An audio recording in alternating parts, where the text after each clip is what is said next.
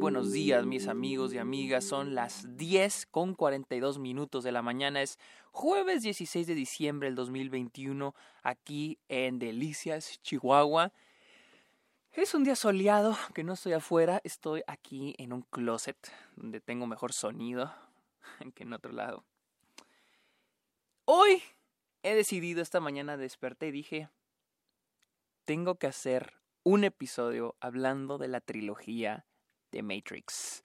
Así que este es este episodio Bienvenidos a que este podcast donde yo, les hablo de cine, de serie, de la temporada de premios, de festivales y otros temas relacionados a la industria del cine. Mi nombre es Sergio Muñoz, pueden seguirme en mis redes sociales, estoy en TikTok, Twitch, Twitter e Instagram como arroba el Sergio Muñoz para que me sigan. También estoy en Letterboxd como Sergio Muñoz Esquer y los invito que le caigan a Patreon donde ofrezco diferentes beneficios como episodios exclusivos.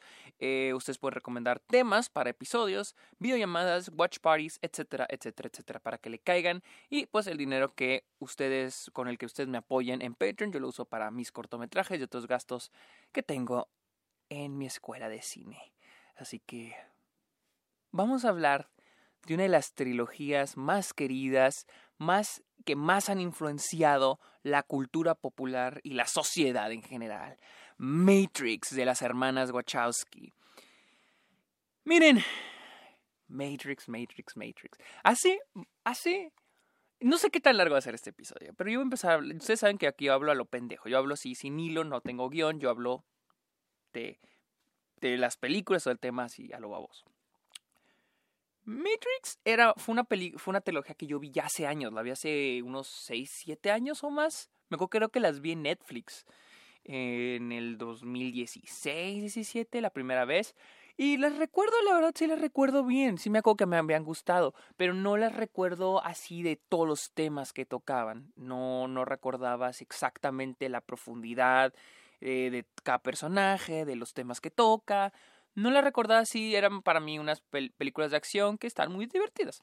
Em, nunca, yo no crecí con ellas, no, yo no, yo, pues en clasificación R, cuando yo era niño no eran películas para mí y mis papás nunca me iban al cine a verlas tenía que cuatro años, cinco años cuando salieron, entonces nunca, nunca las vi en el cine, ni crecí siendo fan de ellas como crecí siendo fan de Harry Potter, por ejemplo. Pero sí valoro el, el significado cultural que tienen. Y sé que para mucha gente, mucha gente odia la segunda y la tercera película. Eh, y hace la semana pasada tuve la oportunidad de ver Matrix, la primera de Matrix, en IMAX, por primera vez en la historia en IMAX, restaurada para IMAX. Eh, ahorita les voy a hablar de la experiencia. Y estos días vi la segunda y la tercera, el que fue el lunes, vi la segunda y la tercera, para ver si era tan buena como recordaba o tan mala como todos dicen.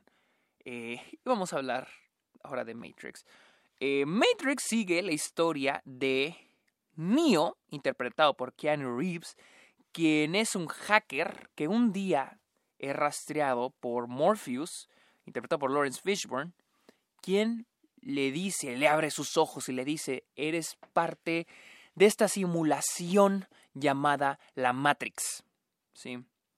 En la que este, eh, en la que esta es una simulación del mundo real y cómo lo puedo explicar es una simulación del mundo real, pero no es el mundo real y tú eres un esclavo dentro de ella. Así que tú puedes decidir entre si salir de la Matrix y darte cuenta de la realidad o quedarte aquí y vivir el mundo, la vida feliz, ¿no? Y Neo decide este salir de la Matrix. Y aquí vamos a conocer diferentes personajes como Trinity, eh, interpretada por Carrie Ann Moss, al agente Smith, Hugo Weven, que es un, eh, un programa dentro del, este, de la Matrix encargado de cazar a todos aquellos humanos que, que, son, que están fuera de la Matrix, que son de la realidad, pero que entran a la Matrix a rescatar personas. El agente Smith es un programa que se dedica a cazar a este tipo de güeyes, güeyes como Morpheus, como Trinity. Vamos a conocer al, al Oráculo, quien después se nos revela que es un programa dentro de la Matrix, que sabe lo que va a suceder. También vamos a tener a Cypher, por, interpretado por John Pantoliano, quien es uno de los este, personajes eh, que ayuda a Morpheus y a todos los personajitos.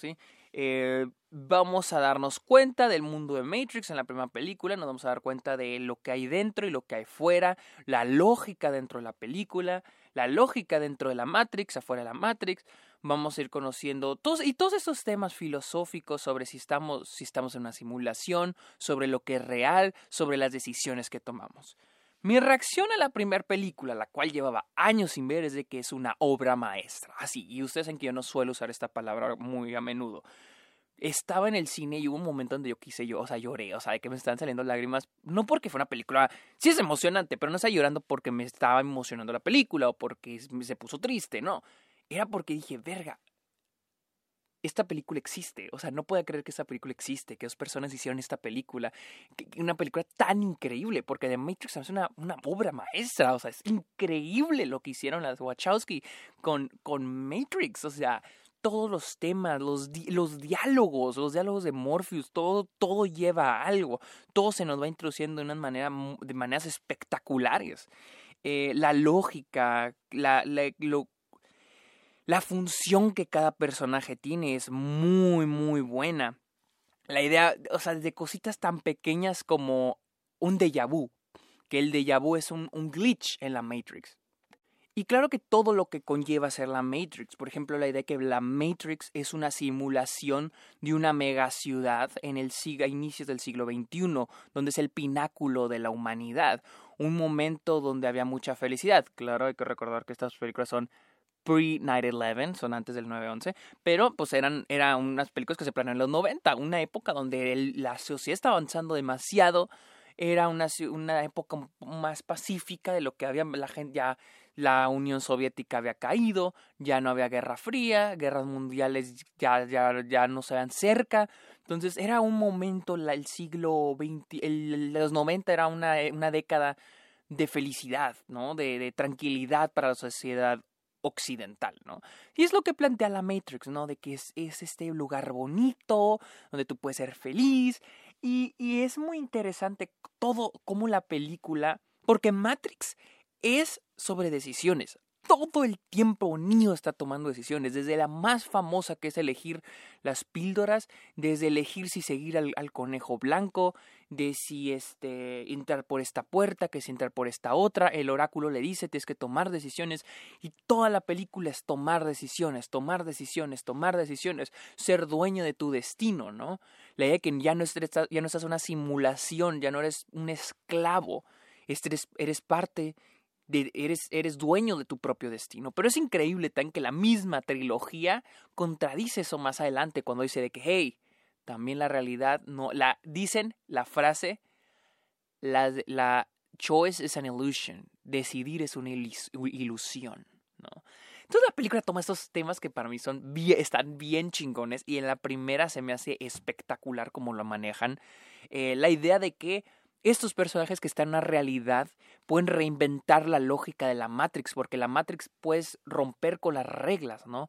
Las reglas de que, por ejemplo, pueden volar, o pueden hacer movimientos de acción, movimientos en las peleas que no son posibles por la física, pero la idea de que los puedan hacer se me hace bien chingón. Uno, porque aplica una lógica muy vergas, unas reglas muy vergas para la película y al mismo tiempo hace que las escenas de acción sean espectaculares, porque wow, eh, es, es neta son las mejores escenas de acción en, un, en alguna película. Yo creo, en serio, yo creo que en este siglo no hemos tenido películas como secuencias de acción como se vieron en Matrix o solo creo Mad Max probablemente es la única que se me ocurre, pero nunca más creo que se ha podido superar lo que Matrix ha hecho. Les digo, yo creo que Mad Max Fury Road es lo más cercano. Ah, también me encanta esta cuestión, este cuestionamiento de la realidad y, y mm, yo cuando estaba en prepa, nuestro profe de filosofía, en mi clase de filosofía, se planteó esto de que el filósofo es alguien infeliz el filósofo es alguien que no tiene no, no puede ser feliz, no tiene la felicidad, porque siempre está buscando la verdad. Y buscar la verdad es darte cuenta de cosas que no son placenteras, que no te van a gustar, y es renunciar a tu felicidad. Entonces esta decisión filosófica de, renunciar a mi felicidad o buscar la verdad. Y es lo que Morpheus le dice a Neo, que es, yo, yo te voy a ofrecer la verdad. Es lo que yo te voy a ofrecer.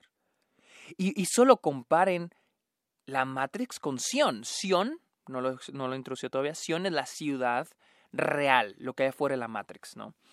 Comparen cómo viven en Sion, no tienen ropa, eh, no hay muchas, no sabemos si hay reglas, no sabemos, este, no hay, no hay lujos, es, es una sociedad eh, tirada a la mierda. Porque, pues bueno, este, sabemos que Sion o lo que hay fuera en la Matrix, en, el, en la actualidad de la película, lo que sucedió es de que en el siglo XXI los humanos inventaron la inteligencia artificial y la inteligencia artificial avanzó un chingo al punto de que hubo una guerra entre seres humanos y este, máquinas, que de hecho, yo lo vi en una explicación, no sabía esto, que el, hecho de que eh, afuera de la Matrix esté nublado es porque los humanos crearon un ecosistema o algo así entendí, modificaron para que siempre esté nublado y que las máquinas no obtengan energía del sol, sino se vuelven ultrapoderosas. Y es por eso que las máquinas ganan afuera, ellas ganan la, la guerra contra los humanos y agarran a los humanos como Mm, fuentes de energía para crear baterías, haga la energía del ser humano y hacer más máquinas, ¿no? Y eso es lo que está funcionando a. Pero lo que se hace tan interesante es esta cuestión, porque este, el personaje de, yo digo Ralphie, porque es el personaje de Ralphie en Los Sopranos, este Cypher, él crea esta cuestión de que es que, ¿por qué voy a estar aquí, güey? O sea, ¿por qué voy a estar, voy a estar aquí en, en, la realidad, en la realidad? ¿Por qué voy a estar en Sion, en la realidad? Es una sufridera. Hay un momento donde dice, donde está con el agente Smith en la Matrix y que dice que con el, pedazo de carne y que dice, yo sé que este pedazo de carne no es real. Yo sé que me lo voy a meter a la boca y me va a saber bueno, pero en realidad son puros datos. Es pura deira. Es pura información. No es un sabor real. Pero dice, ¿a quién le importa? Estoy disfrutándolo. Lo voy a disfrutar. Si es real o es falso, lo estoy disfrutando. Y, y, eso son cosas que lo vemos en la vida. O sea, la idea de que si vamos a un restaurante, por ejemplo, no sabemos qué nos estamos comiendo. No sabemos qué tan limpio está la cocina. Pero no nos hacemos esas preguntas. Nosotros disfrutamos la comida. Vamos al cine y vemos películas. Y nos hacemos cuestiones, apagamos nuestro cerebro. ¿Para qué nos vamos a, voy a disfrutar la película? ¿Para qué me voy a cuestionar cosas? Que si está buena, está mala, solo la voy a disfrutar. Esas cositas que Matrix se pregunta sobre esta, no es los buenos o los malos, pero también lo que yo quiero. Sí, sí no quiero ser, no quiero ser un esclavo, pero eres un esclavo porque sabes que eres un, porque te dijeron que eres un esclavo. Pero si no te das cuenta que eres un esclavo, tú puedes seguir viviendo tu vida.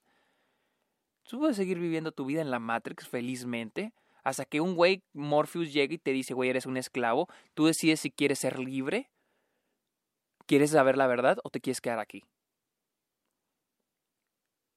Entonces es esa idea de que no hay buenos ni malos, simplemente la idea de que existe una realidad y una mentira. Pero la mentira no es totalmente mala y la verdad no es, no es un paraíso. Y tienes que decidir en si quieres la verdad o quieres la felicidad. Y es, una, es para mí un tema muy chingón que toma la primera de Matrix. Eh, les digo, las secuencias de acción están verguísimas. Los efectos especiales, siento que la primera y la tercera han mejorado mucho. Ah, sí se, sí se ve que han, envejecido bien. En la segunda tiene unos efectos especiales que sí no han envejecido bien. Pero te han aplaudo mucho las secuencias de acción cómo han revolucionado la famosa escena de la Matrix cuando este Neo se hace para atrás. Em, hay un, hay, una, hay un episodio de Corridor Crew, los chavos que analizan efectos especiales, donde analizaron cómo hicieron esa secuencia, esa escena, pues. O bueno, esa toma, porque es una toma. Y no se hizo con una cámara de video, se hizo con cámaras de foto. Lo que hicieron es poner a Keanu Reeves en una pantalla verde ponerle obviamente las cuerditas para hacer el movimiento. Y lo que hicieron para hacer ese efecto de cámara fue poner un chingazo de cámaras alrededor de él y tomar diferentes fotos. Una foto por segundo, ¿no? O sea que foto, una cámara toma foto, la siguiente cámara toma otra foto, así. Así, así fue como lograron esa, esa, ese momento que fue, que para mí es súper revolucionario, güey. O sea, el que literal dije, no, vamos a tomar, hacerlo con cámaras de foto. No lo vamos a hacer con cámaras de video, no lo vamos a hacer con film, lo vamos a hacer con, con cámaras de foto. Se me hace chingón, digo que wow. O sea, y así la película tiene un chingo de cosas que se me, se me hacen muy, muy, muy, muy, muy, muy fregonas. La idea de que... Eh, yo creo que eso no le puede que a alguien, gente le moleste el final con la idea de que Neo es the one, es el elegido. Tenemos esa lo tenemos con Lord of the Rings, lo tenemos con Harry Potter y así lo tenemos con un chingo de sagas. Pero el hecho de que sea el elegido y pueda hacer otras cosas que no, siento que para muchos les puede molestar. Por ejemplo, el final cuando revive. Pero a mí se me hace muy chingón porque toda la película, eh, toda la película aparte de decisiones son preguntas, preguntas, preguntas, preguntas, preguntas, preguntas. Él es el elegido, está bien lo que está haciendo, tomó una buena decisión y al final es toda la película es probar, darnos cuenta en si es o no es el elegido.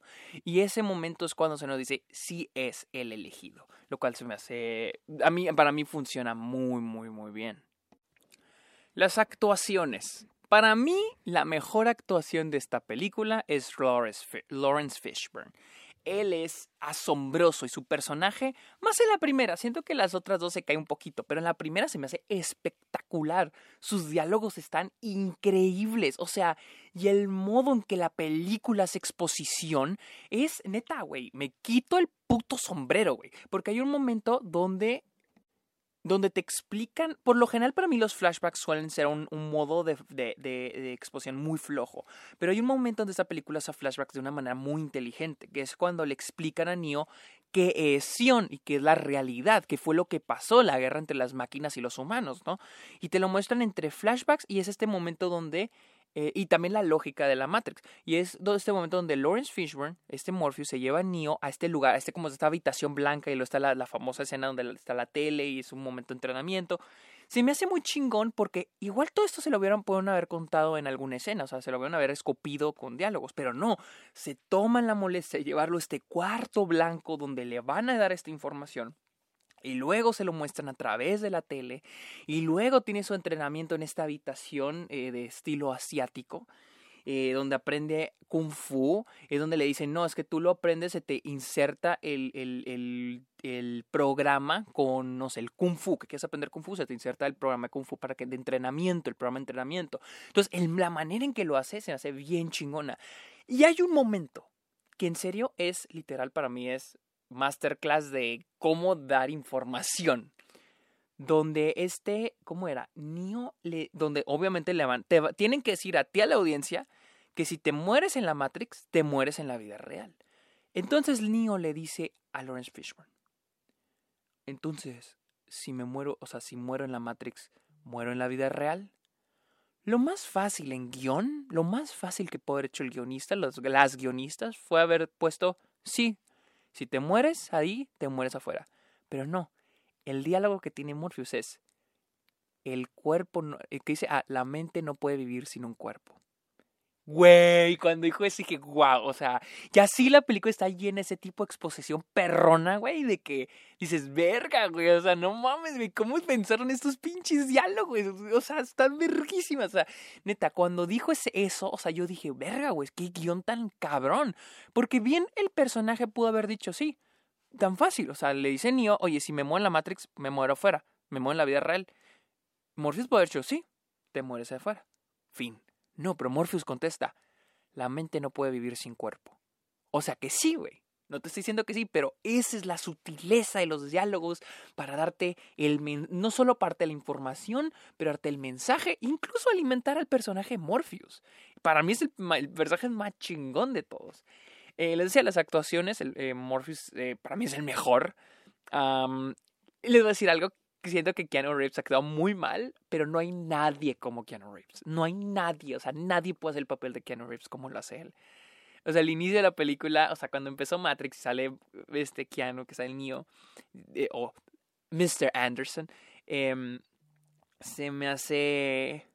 Pues dije, no mames, actúa muy mal, pero nadie puede ser Keanu Reeves es Keanu Reeves. O sea, nadie puede traer la carisma que él tiene.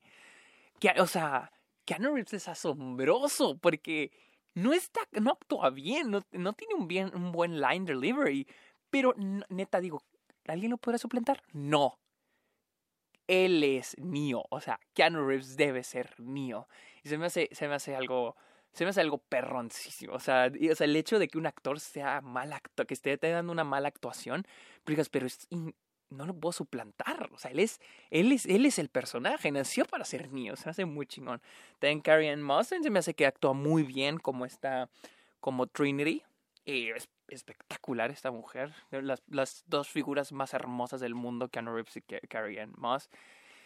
No, o sea, Matrix se hace un, un, peliculón, en serio. O sea, yo creo que si la vuelvo, si la vuelvo a ver más veces, se convertiría en una de mis películas favoritas de todas. Porque en serio, fue algo espectacular de ver y en la pantalla grande. He visto que aquí en México la están pasando en cines, así que si la pueden ver, véanla. Vamos a hablar de las otras dos. Uh, esta película se estrenó en el 99, las otras dos se estrenaron curiosamente el mismo año, en el 2003. La segunda se estrenó creo en mayo o marzo y la tercera se estrenó en noviembre del 2003. Algo, este, miren, algo que me gusta mucho de Matrix, la primera, es de que siento que es una película... Eh, siento que es como Star Wars. Son películas que implícitamente son mundos gigantes, con unas lógicas gigantes, pero que es algo pequeño, una historia pequeñita con estos personajitos. O sea, nada más. Eso pienso de Star Wars, las primeras, o la primera, y lo mismo pienso de la primera de Matrix. Les digo, son mundos gigantes, pero que la película no explora. La, película te los introduce, pero nunca los explora. Para concentrarse en los personajes. Y la segunda y tercera de Matrix es para mí lo que George Lucas hizo con las precuelas de Star Wars. No más que buenas. O sea, yo sí considero Matrix buenas. Las precuelas de Star Wars no las considero tan buenas, excepto la tercera. ¿Y por qué, a qué me refiero con esto?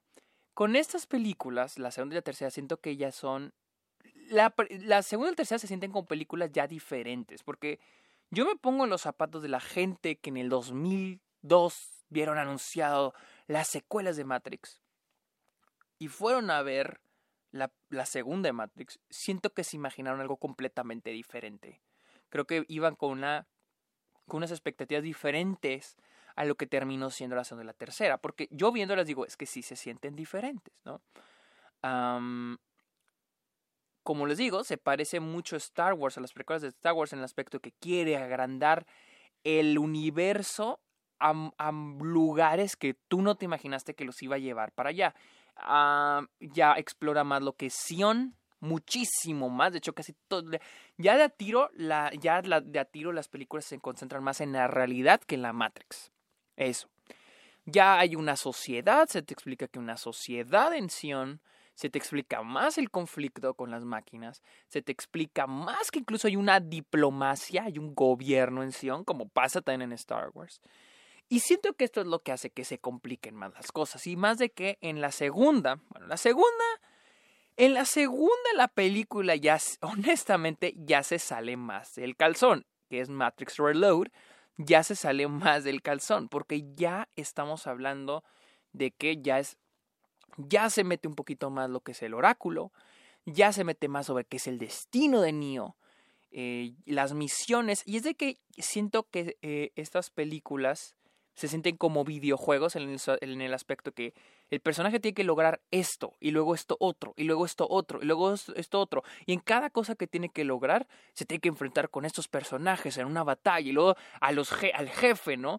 Por ejemplo, cuando tiene que ir con el, con el francés y tiene que una, tiene que eh, encontrar al gay, al, al keymaster o el, el que hace la llave, ¿no? Al viejito tiene que encontrarlo, ¿no? Entonces tiene que encontrarlo, tiene que pelear con otros personajes, y luego lo encuentran, y luego tienen la persecución en la, en la carretera, la cual se me hace verguísimas esas secuencias, se me hace verguísimas, y luego tiene que rotar a los gemelos, a los gemelos, esos personajes tan caricaturescos, los gemelos con, con rastas, todos pálidos, tienen que pelear contra ellos. Entonces, eh, la segunda se me hace así como un videojuego, de que es ir a nivel, nivel, nivel, nivel. Tienes que lograr esto, y luego tienes que lograr lo otro, tienes que lograr esto, tienes que lograr lo otro. Tienes que encontrar este personaje que te va a dar esto, que te va a llevar a este otro lado y que ahí vas a lograr otra cosa. Entonces, esa es la creo el pero con la segunda, de que se vuelve muy complicada y es una cosa, otra, otra, otra.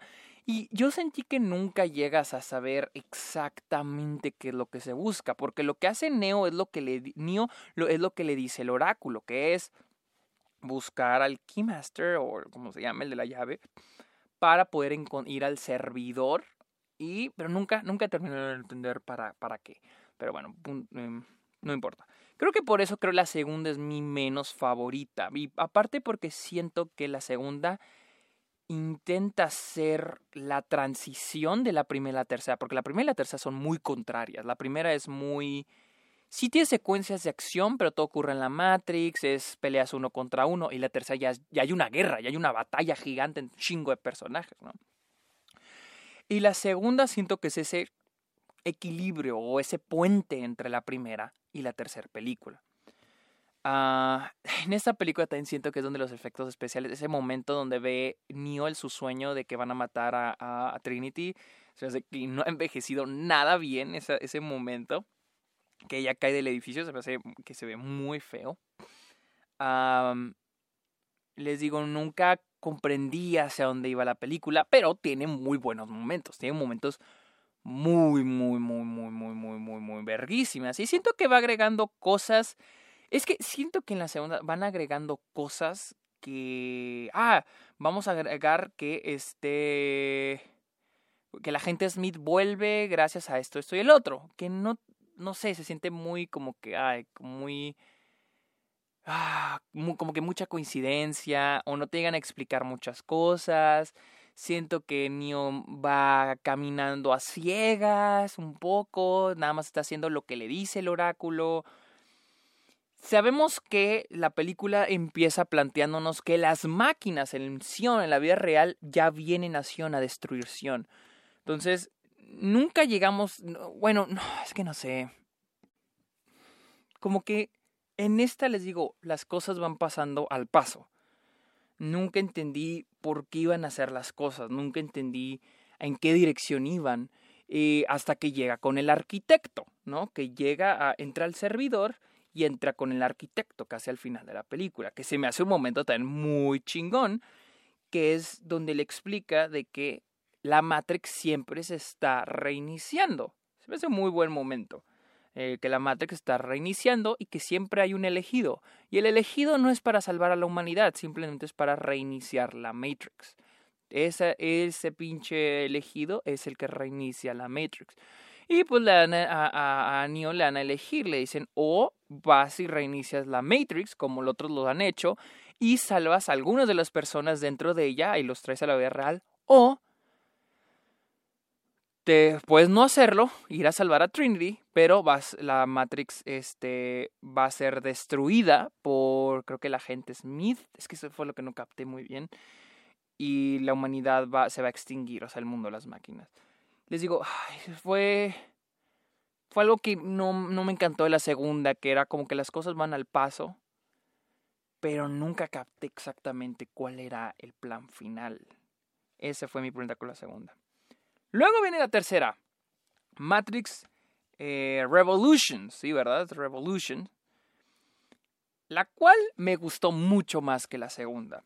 El inicio se pone, también empieza un poco filosófico, como tratando de introducir, siento que el inicio de la película es un poco, siento que fue lo que sobró la segunda, siento que era para la segunda en vez de la tercera, que es cuando, por ejemplo, que Neo queda, este, ah, porque al final de la segunda eh, te explican que también el, la realidad es otra, por así decir, otra Matrix, es otra simulación, y es donde Neo trata de destruir las máquinas y cae en un coma.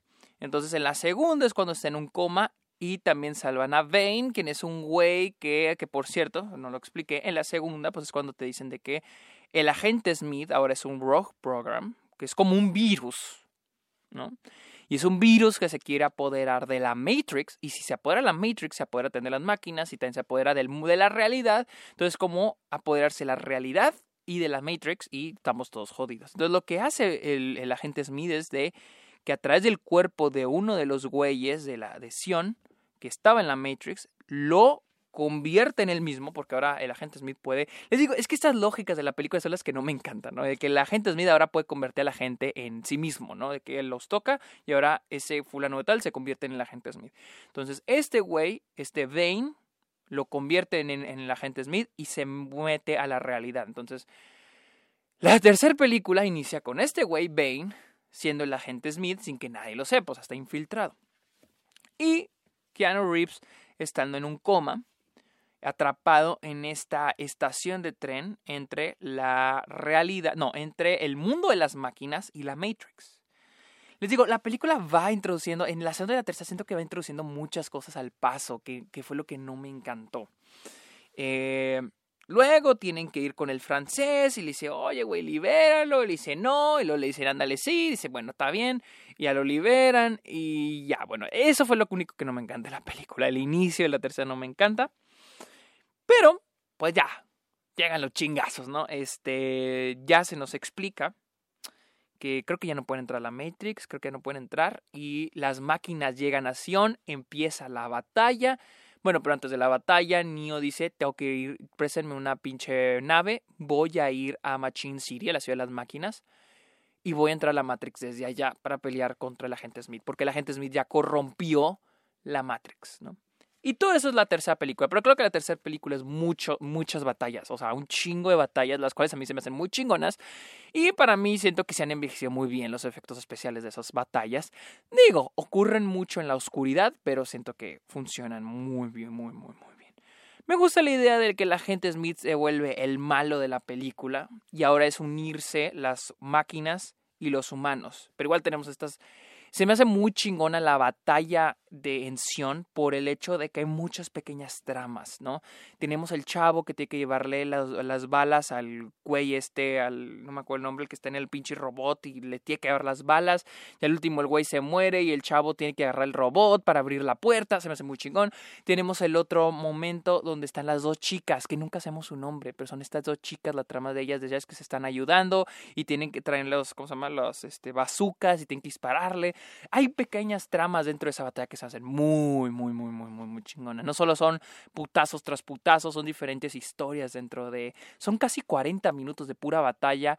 Pero a mí, yo le disfruté mucho, pero comprendo que para gente le puede molestar el hecho de que te olvidas completa, la película se olvida completamente de los protagonistas, se olvida completamente lo que están haciendo Morpheus, Trinity, Neo, todos los demás, no sabes qué están haciendo, nomás estás viendo otros personajes secundarios en batalla por 30, 40 minutos. Entiendo por qué la gente no le puede gustar eso, pero yo lo disfruté bastante. Y pues luego ya tenemos cuando este Neo y Trinity van a Machine City, eh, en, el... hay un momento que, wow, se me hizo bien chingón, que es cuando están por llegar y la máquina se va hacia arriba de las nubes y ven la luz del sol. Se me hizo bien chingón ese momento. O sea, salen de por arriba de las nubes, salen de las nubes y lo es puro hacia el cielo azul, el sol, y los dos lo están viendo. O sea, se me hace tan increíble ese momento y lo vuelven a caer a Machine City, que está todo lleno de nubes, ¿no? Se hace muy vergas ese momento, muy lindo. Y pues ya, este, se, creo que se estrellan, Trinity muere y este... Neo se me hace muy, muy, muy, muy vergas cuando él habla con la máquina, esta Ciudad Máquina, que es el dios de las máquinas, y dice, yo los voy a ayudar, porque si el agente Smith eh, conquista, por así decir, la Matrix, va a conquistar también esta realidad, los va a conquistar a ustedes y vamos a valer verga a todos. Y la máquina dice, está bien, güey, vas a entrar a la Matrix y tienes que pelear contra él. Y el trato obviamente es de que si lo salva, si salva la Matrix, va a salvar al, a él, va a hacer que las máquinas se retiren de Sion. Y luego, pues ya, este Neo entra a la Matrix. Y es, creo que es una de las peleas de acción más chingonas de todos los tiempos. La pelea entre, entre la gente Smith y Neo se me hace perroncísima. Así que están todos los agentes de Smith al final. La luz, la pelea en la ciudad se me hace chingona, chingona, chingona. Pero nuevamente la resolución de esa pelea, el hecho de cómo el agente Smith absorbe a Neo, pero el último explota el agente Smith y hace que todas las personas que estaban, eran el agente Smith se vuelvan otra de las personas que eran. Ah, no, nunca he comprendido eso aún. Ah, no lo sé, el final se me hace un poquito confuso por eso, se me hace como que. O sea, ah, no lo odio para nada, se me hace emocionante, un final emocionante, pero como no me entiendo exactamente cómo cómo fue que el último él ganó. Y no, y, no quiero que sea algo como en la primera, porque en la primera cuando él revive, cuando Neo revive, digo, ok, esta película se va construyendo de él es el elegido o no lo es. Y al último es sí lo es, ¿no? Pero en esa película ya sabemos que él es el elegido. Entonces como que reviva por obra de magia. Ah, no sé, eh, tal vez necesito verlo otra vez. Eso, eso fue lo único que no me encanta el final en la última escena, la tengo mucho en mi memoria cuando la vi por primera vez y me gusta mucho. Eh, la escena del oráculo y el arquitecto se me hace muy padre. Y cuando el oráculo le dice a la niña, la niña le dice al oráculo, vamos a volver a ver a Neo. Y ella le dice, no lo sé, pero eh, I, believe. Se me hace muy, muy fregón ese, ese, ese momento. Sí, siento que la trilogía en sí no se, se siente muy separada la segunda y la tercera de la primera. Incluso yo siento que tengo mi teoría, probablemente real, pero no lo sé, no estoy informado, pero tengo mi teoría de que la segunda y la tercera iban a ser una sola. O sea, de que yo siento que fue con la de Wachowski y les dijeron, oigan, hagan una secuela, que a hacer una secuela. Y dijeron, sí. La estaban escribiendo y dijeron, ¿sabes, ¿sabes qué? No, pues va a tener que ser dos, dos secuelas porque está muy larga. Porque sientes la fluidez entre la segunda y la tercera, pero no entre la primera y la segunda. Entonces siento que, y digo, estamos hablando de cuatro años de diferencia. Cuatro años entre la primera y la segunda y seis meses entre la segunda y la tercera. Entonces, sí se siente un poco menos fluidez entre la primera y la segunda, como lo sientes entre la segunda y la tercera. Em, ¿Qué más? ¿Qué más? ¿Qué más? Estoy sorprendido con lo diverso que es el reparto de esta película, ¿no? Luis y yo las vimos juntas y los vimos juntos y estamos sorprendidos de lo diverso que es este el reparto, ¿no? El hecho de que y, no solo de que haya mucha haya, gente negra, pero también hay latinos, hay este personas de Medio Oriente, hay este asiáticos de Medio Oriente, hay asiáticos de, de este hay asiáticos de Occidente y hay asiáticos de Oriente. O sea, el que le ayuda al oráculo, tenemos a los de la estación del tren, tenemos al oráculo, tenemos al, ¿cómo se llama? El que les, el que les ayuda en la primera, el que le, creo que le dice carnal, o creo que le dice carnal a Neo en la primera. Entonces, se me hace un gran reparto. estoy sorprendido de lo diverso que es. De hecho, creo que Will Smith iba a ser Neo eh, originalmente, pero lo rechazó. Entonces es un, es un gran reparto y como os digo, Keanu Reeves es irreemplazable. La verdad es nadie como Keanu Reeves. Nadie como Keanu Reeves. Se me hace... Eh, les digo, actúa mal, pero es, es, es, Keanu Reeves. Es Keanu Reeves. la verdad, les voy a ser honesto, sí las volveré a ver. Se me hacen muy chingonas. Incluso la segunda, que es la que menos me gusta, se me hace muy disfrutable. Eh, me gusta que me pongan a pensar a pesar de que pierda un poquito ya la lógica, siento yo. Les digo, la primera es, la primera es una obra maestra. La segunda y tercera se me, hacen, se me hacen buenas. La tercera se me hace mejor. Pero no me encanta que las cosas las van construyendo al paso. Sí. Ah, y luego esto, tienes que hacer esto y lo tienes que hacer lo otro. ¿Y por qué? Porque, ah, porque tienes la habilidad de hacer esto. O sea, entonces no, no me encanta eso de, de las dos, segundas dos, de las otras dos. Pero se me hacen muy, muy chingonas películas. Pero bueno.